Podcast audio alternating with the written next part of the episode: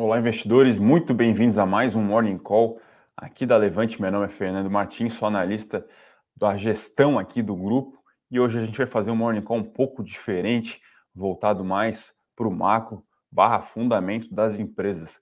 Uma visão um pouco diferente da que o Henrique traz normalmente aqui. Então, se você ainda não conhece o nosso Morning Call, vou pedir para que você se inscreva no nosso canal, ative o sininho de notificação para sempre ficar por dentro quando tiver novidade por aqui. Bom, pessoal, um dia que começa um pouco mais conturbado, né?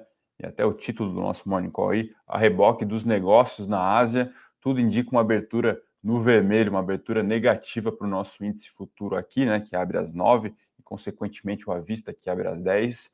É, dado esse cenário uh, de incertezas frente a essa questão de Taiwan, né? Fala-se aí numa visita, né? Uh, de membros americanos uh, no território, né? A China não vai gostar nada dessa história. E lembrando, né, pessoal, toda essa história envolvendo China, Taiwan Estados Unidos é, era talvez ali uma das questões candidatas a, a cisne negro, ao cisne negro de 2022/2021, ou no ano passado, ou nesse ano, enfim, né? É, é uma questão geopolítica extremamente complexa, né? A China é, tem muito, tem muito interesse envolvido na região, né, principalmente por conta da questão da indústria de semicondutores. Uh, e, e, poxa, o que a gente menos precisa nesse momento é mais é de mais, de mais uma guerra né, sob a ótica dos mercados, enfim. Então, acendeu-se ali a luz amarela, e até pegando aqui um pouco do que aconteceu durante a madrugada, a gente teve índices é, asiáticos caindo, caindo até forte. A gente vê alguns índices na China caindo mais de 2%. Japão fechou em queda aí acima de 1,4%. A Europa também vai se caminhando para uma abertura, desculpa, para um fechamento lá, né? É negativo. O índice VIX, né, que é o tal do índice do medo, que é nada mais é, né, pessoal, do que uh, uma, uma, uma, ele é composto, né, por, por opções, né, e aí média volatilidade implícita nas opções, vai subindo aí 7,5%, ou seja, um indicador realmente que o mercado é, está aí uh, em modo risk-off, né? Desligando aí, uh, desativando aí, né? Apertando o botão do stop, enfim, reduzindo orçamento de risco e, consequentemente, derrubando as aplicações mais arriscadas, né? Uh, por hora, S&P 500 também vai indicando uma abertura negativa, por hora até caindo um pouco aqui, 0,3, 0,4, Uh, e lembrando que ontem né, o Ibovespa por aqui já registrou uma queda até que relevante, né, caiu quase 1%, caiu 0,9% e voltou a encostar no patamar dos 102 mil pontos. Né? É, e até é, lembrando, na última semana tivemos uma semana bem positiva para o Ibovespa, o Ibovespa avançou bem, se eu não me engano, chegou a fechar acima dos 103, quase 100.004 pontos. Né? Tivemos o melhor mês de julho, melhor mês, na verdade, para S&P 500 desde novembro de 2020, ou seja, um mês bem positivo para S&P 500. Claro que ainda um pouco distante de apagar as perdas no ano, mas realmente um desempenho bem, bem forte ali da, da bolsa talvez mais imponente do mundo, né? É, e assim, a gente vê até um padrão, tá, pessoal, nos negócios de julho. O mercado, uma espécie de compasso de espera até o dia 15, né, que era justamente a data da reunião do Fed, e aí saindo o comunicado, né, alta de 0,75, já praticamente endereçado pelo mercado, já precificada pelo mercado, mas um tom que foi considerado mais leve, né, ou como o pessoal gosta de chamar, mais dovish, é, o mercado reagiu é, acionando o botão de risco, né, então a gente vê ali uma, um certo padrão, que, o que, que subiu, né, subiu criptoativos, Nasdaq subiu mais que S&P 500, ou seja, aplicações mais long duration, é, um pouco mais arriscadas, né, podemos dizer assim, o spread de bonds, ou seja, o que, que são bonds? Títulos, tá, pessoal? Títulos de renda fixa de high yield, ou seja, títulos com um rating um pouco mais arriscado, com um rating um pouco menor, frente é, aos títulos investment grade ou high grade, ou seja, os, os títulos de com grau de investimento que se fala fecharam, esses spreads fecharam, ou seja, o mercado realmente é, acionou o botão de risco, tá, pessoal? Acho que essas são boas métricas para a gente identificar como que foi a interpretação do mercado frente a esse comunicado do Fed, né? A nossa visão aqui é um pouco mais parcimoniosa, tá? É, assim, ao meu ver, o mercado tem focado muito em quando ou se já chegamos no pico da inflação nos Estados Unidos, é, sem necessariamente levar em conta de que mesmo que já tenha chegado, que vai chegar em breve, que essa inflação ela possa é, ser um pouco mais difícil de ser controlada do que o esperado, tá? Hoje realmente a curva indica que é, o mercado aposta que essa convergência né, da inflação atual para a meta, ou seja, dos dois, ou talvez dois e pouquinho, ela vai acontecer mais rápido, é, ou ela vai acontecer de maneira muito rápida, né? E tem muita gente que acredita que não, que talvez seja um pouco mais desafiador, que o mercado vai ter que, desculpa, que o Fed vai ter que botar um pouco mais de juros. E o pessoal aí vai fazendo as suas sensibilidades, né? Poxa, dificilmente vai ter essa inflação convergindo para a meta sem mais juros. Mais juros deve causar mais desemprego, né? Essa, tem essa, essa modelagem. E desemprego leva, é, muito provavelmente, a um PIB muito menor do que é, o atual. Né? Até os Estados Unidos já está em recessão técnica, mas é realmente ali quase que por uma questão de semântica. É, então, todo esse joguinho, né, pessoal? Inflação, juros, desemprego, PIB, esse, esse ciclo, né? É, ele está aí, ele está posto a mesa, o mercado está claramente operando isso. Né, idade do último dado, o mercado realmente aposta que, essa, esse ciclo aí ele vai ser é, muito bem endereçado pelo Fed, tá? Temos nossas dúvidas, temos nossas dúvidas. Então, uh, nos parece que o rumo dos negócios tem sido, tem sido esses, é, mas no mês, no mês de agosto teremos muitos dados também a serem divulgados, dados de inflação nos Estados Unidos também, enfim, dados de inflação aqui também, né? Mas a grande verdade é que caso venha um dado um pouco mais salgado, o mercado pode até é, peitar um pouco o Fed, opa, é, talvez quando ele tenha me falado lá atrás que a inflação não era transitória e eu acreditei, talvez essa história esteja se repetindo agora que ele vai conseguir é, convergir a inflação para a meta, tá? Então, o momento de mercado é um pouco esse. Uh, e a despeito do macro, temos também questões micro, né, sendo é, vindo à tona, né, que são os balanços corporativos, os resultados do segundo tri. É, tivemos aí na última semana destaque para as big techs, né, principalmente para Amazon e Apple, resultados muito bons, tá, pessoal? Principalmente a Amazon, que conseguiu entregar um guidance, aliás, desculpa, uma receita acima do seu, seu guidance, né? É, então foi um resultado considerado positivo. Enfim, a empresa ainda está sofrendo com margem, né? É, muito, tá muito caro ainda, enfim. É, lembrando, né, pessoal, a varejista vai lá, compra um produto, revende e entrega, né? Então esse esquema ainda está muito caro, frete realmente muito caro, inflação batendo a porta, mas a Amazon tem, né? É, o seu negócio de cloud, que é muito forte, a AWS, enfim, que vai aí sustentando o resultado da empresa, embora já façam quatro trimestres que a empresa não consiga gerar caixa, tá? Então, momento de atenção aí para a Amazon, claro que isso aí, enfim, a empresa tem amplo acesso ao mercado de capitais, né? Mas chama atenção realmente essa, essa dificuldade de fazer a gestão financeira dado o cenário, tá? Já a Apple apresentou um, crescimento de receita até um pouco magro, tá? Cresceu agora, se eu não me engano, 3% ano contra ano, né? É, e assim, pegando o resultado geral das FANGs, foi a primeira vez em muitos trimestres, e aí em comparação anual, que elas apresentaram um decrescimento uh, nas suas receitas, ou seja, não, não teve um crescimento considerando a inflação, tá? Um crescimento real. Então, se a gente pegar o crescimento médio das FANGs e tirar a inflação, foi uma taxa negativa, tá? Isso realmente foi algo inédito a gente viu até o Facebook, né, que caiu receita ano contra ano.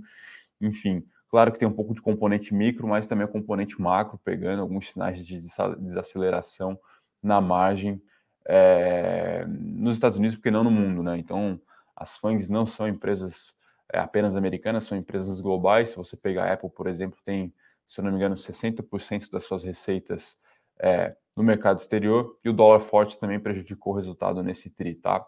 É, mas assim, o mercado no geral viu com bons olhos os resultados, realmente as FANGs talvez seja a melhor forma de compreender questões de, de, de análise empresarial mesmo, de diferenciais competitivos, né? Muito do que está escrito nos livros de estratégia a gente pode, na prática, ver por esse tipo de empresa, né? Ou se pegar aí a lista dos principais é, diferenciais competitivos, né? Fala aqui de escala, marca, efeito rede, patentes, enfim, parece que essas empresas realmente dão aula no que tange é, constituição e, por que não, manutenção de fossos competitivos, né?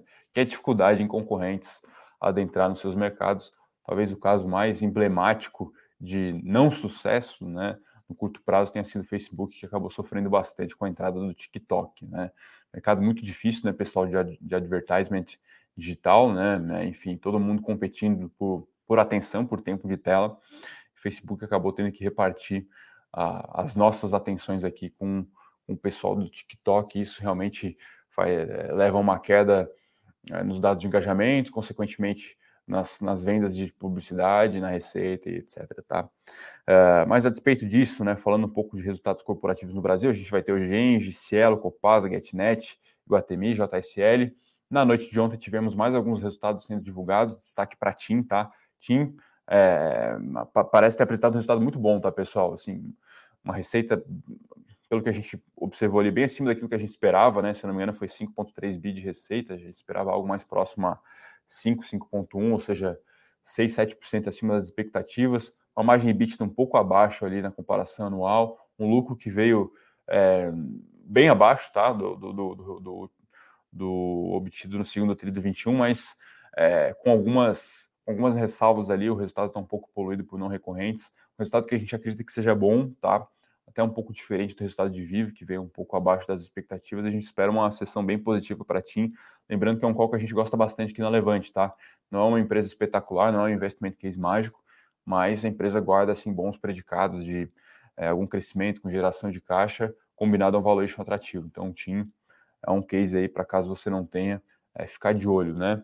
É, então, reforço aqui novamente, esses balanços sendo divulgados hoje, Engie, Cielo, enfim, Copasa, Guatemi, né, mais uma vez é, tentando uh, reforçar o coin shopping, né, realmente o mercado aí batendo cabeça para entender shopping, muita gente achou que o shopping ia acabar por conta de varejo digital, né, o e-commerce, é, e aí a discussão, né, que não, shopping na verdade é uma quase que uma praça de serviços, um momento de lazer do brasileiro, um lazer seguro, né, diferente de outras praças como nos Estados Unidos.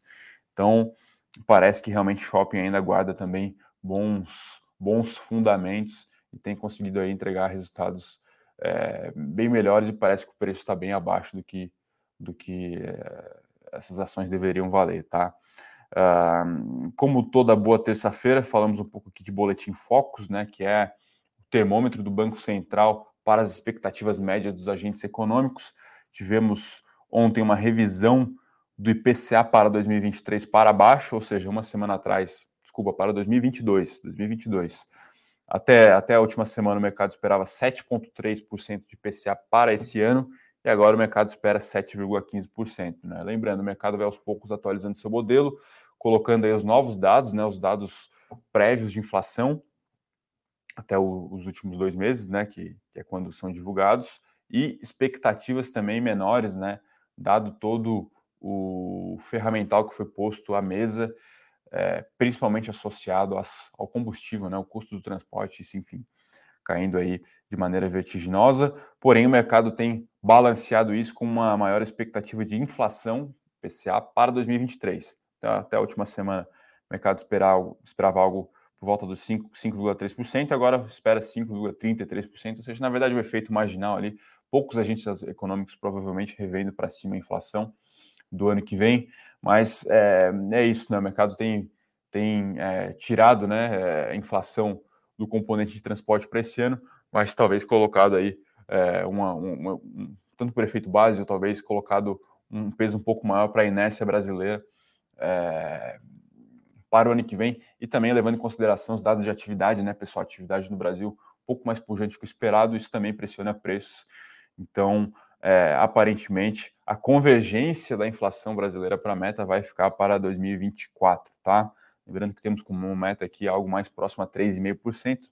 Atualmente estamos acima dos dois dígitos, né? Inclusive, o acumulado desse ano já supera a meta. E para o ano que vem, é, já é quase que causa perdida que não conseguiremos convergir para tal, tá? Questão de PIB. Uh, 2022, o mercado também reviu para cima, tá? Algo, algo muito próximo a 2% para esse ano, tá? lembrando aqui, né, pessoal, a gente sempre fala né, que é o Brasil, é quase como uma grande fazenda, uma mineradora, uma petrolífera, enfim, então o Brasil se beneficia na margem é, desse, desse aumento de preço de commodity, né? Claro que eu acho que também tem alguns outros efeitos de ordem secundária, né? A questão da reforma trabalhista, a volta da pandemia, né? A gente viu o desemprego em baixa aí, com o aumento da oferta e procura, né?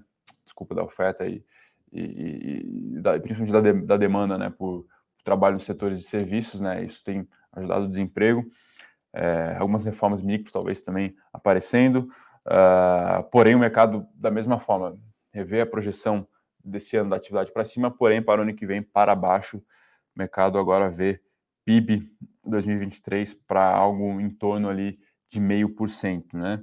É, câmbio mais ou menos estável, né? Aqui é quase que um chute nos modelos, o mercado espera algo ali próximo aos 5,20, que é mais ou menos o patamar que a gente está hoje.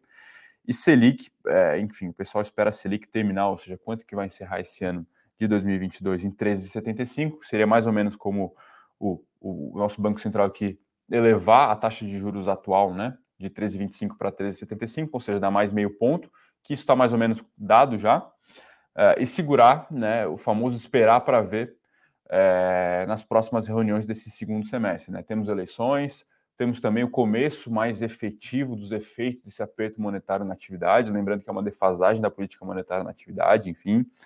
Então, uh, o mercado espera que o Banco Central agora vai esperar para ver. Né? Temos também aí questão das eleições, questão do nosso aparato fiscal, né? São forças até que em alguma medida jogam contrárias nesse momento, né? As autoridades monetárias jogando de um lado, né? As autoridades executivas talvez jogando um pouco do outro, olhando as eleições, enfim. Então o mercado aposta nisso, tá? Uh, e aí houve, enfim, um, um, uma, uma, revisão aqui da Selic 2023 para 10,75 para 11, tá? Então, assim, em geral, isso corrobora muito com o nosso call aqui, tá? Se a gente tiver um cenário até de alta, né, de mais altas, de manutenção mais alta das taxas de juros nos Estados Unidos, por exemplo, isso evidentemente impacta aqui também, né? A gente tem que, por diferencial de juros, manter a nossa taxa elevada. O Brasil tem uma memória inflacionária, né, pessoal, muito forte. Uh, temos dificuldade em dissipar os nossos preços por aqui. A gente gosta muito de indexar os contratos por inflação. Isso coloca ali uma, uma proxy, né, um mais inércia ali maior, é, uma atividade mais forte também, entre aspas, é, no curto prazo, tá? Tudo mais constante prejudica um pouco questão de preços, né? Questão de índices de preços. Uh, e o fiscal, né? O pessoal agora já não vê mais tanta diferença, tá? Pessoal do resultado eleitoral, muito provavelmente essas medidas temporárias elas vão se tornar permanentes, né? Falando aqui principalmente do Auxílio Brasil, né, que enfim foi elevado agora para 600 reais até o final do ano. Isso muito provavelmente vai continuar na agenda dos governos, né? É, e aí vai ter que se encontrar ou não, né? Alguma contrapartida fiscal. É, e aí a preocupação é justamente com a sustentabilidade das contas, né? Dado que a arrecadação atual ela pode ser muito fruto do momento das exportadoras, por exemplo, né? Enfim, nossa da, da, nossa economia, né, que ela acaba realmente sendo um pouco mais dependente aí é, de manufatura com baixo grau de, de complexidade, enfim, né. É, então, essa, o mercado discute muito essa questão agora da sustentabilidade fiscal brasileira, dado que esse, esse excesso de arrecadação, esses dados fiscais brasileiros podem ou não ser sustentáveis, tá? Isso está em muita discussão nesse momento. Uh, bom, destaques no exterior, como eu falei aqui, tensão geopolítica aumenta entre Estados Unidos e China, com uma possível visita né, da, de, uma delegação americana, inclusive, incluindo a presidente da Câmara dos Estados Unidos, né, a Pelosi, uh, a Taiwan, a China ameaçando uma ação militar. Uh, tem um dado aqui também do PMI industrial dos Estados Unidos, né, que veio 52,8, um pouco acima do esperado, que era de 52. Uh, o petróleo aqui, né, até uma, uma notinha rápida aqui, que é uma perspectiva de desaceleração na demanda, que enfraquece o petróleo, e ele, enfim, ontem acabou caindo, né, acho que esse aqui é o dado do WTI, tá, não do Brent, abaixo dos 53, 53 dólares o barril, uh, e amanhã teremos reunião da OPEP, né. Então é isso, tá, pessoal? No corporativo, como eu falei, temos diversos balanços saindo aqui. Destaquei TIM, né, que foi o resultado que eu acabei olhando de maneira um pouco mais rápida. Eu vou me aprofundar ao longo do dia hoje mas tivemos aí uma aprovação de JCP é, de apenas 8 centavos, enfim, do BTG, uh, ah, Pague Menos, né, que é uma pequena varejista de farmácia, aprovando aí um programa de recompra de até 5 milhões de ações, né, 3,2% do total do free float, né, das ações em circulação. Uh, eu acho que é, essas são as principais notícias, né, ficar de olho, claro, nos resultados corporativos que estão sendo divulgados tanto lá fora como aqui, né, então acho que lá fora também tem na, na sigla brasileira aqui a AMD, né, que é a empresa de semicondutores, também tem Caterpillar, se não me engano, então lá realmente muito resultado saindo, né? Muitas empresas listadas. Aqui a gente tem uma é, que a gente é um pouco uh, um pouco mais seletivo na hora de analisar, dada a representatividade do, do nosso mercado e a onipresença em poucos papéis, né? Mas no geral a gente já viu o resultado de Vale, de Petrobras, destaque talvez seja para o resultado da próxima semana do Itauzão. Bom, acho que é isso, né, pessoal? Passamos aqui pelos principais destaques. Vamos puxar algumas perguntas aqui do pessoal. O pessoal mandou um bom dia aí, um abraço para todo mundo. Obrigado aí pela, pela, é, pela presença aqui no nosso call. Uh, o Marcos Vieira aqui pergunta sobre essa questão de Taiwan, uh, se, se, se, se, a questão de Taiwan e a questão imobiliária na China, isso pode impactar commodities como aço e agro, acho que principalmente aço, né? Na verdade, nem tanto aço, mas uma cadeia antes, minério de ferro. Embora o minério, se eu não me engano, tenha fechado em alta né, nessa madrugada, deixa eu até conferir aqui.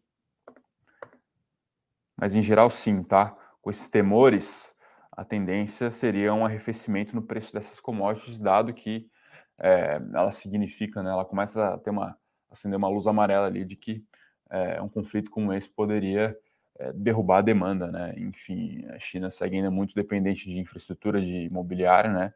E se o país parar por lá, a demanda cai, né? a oferta é quase que é, horizontal, né? Enfim, são grandes grupos que controlam, apenas alguns grupos no mundo que tem aí é, detém as minas, né?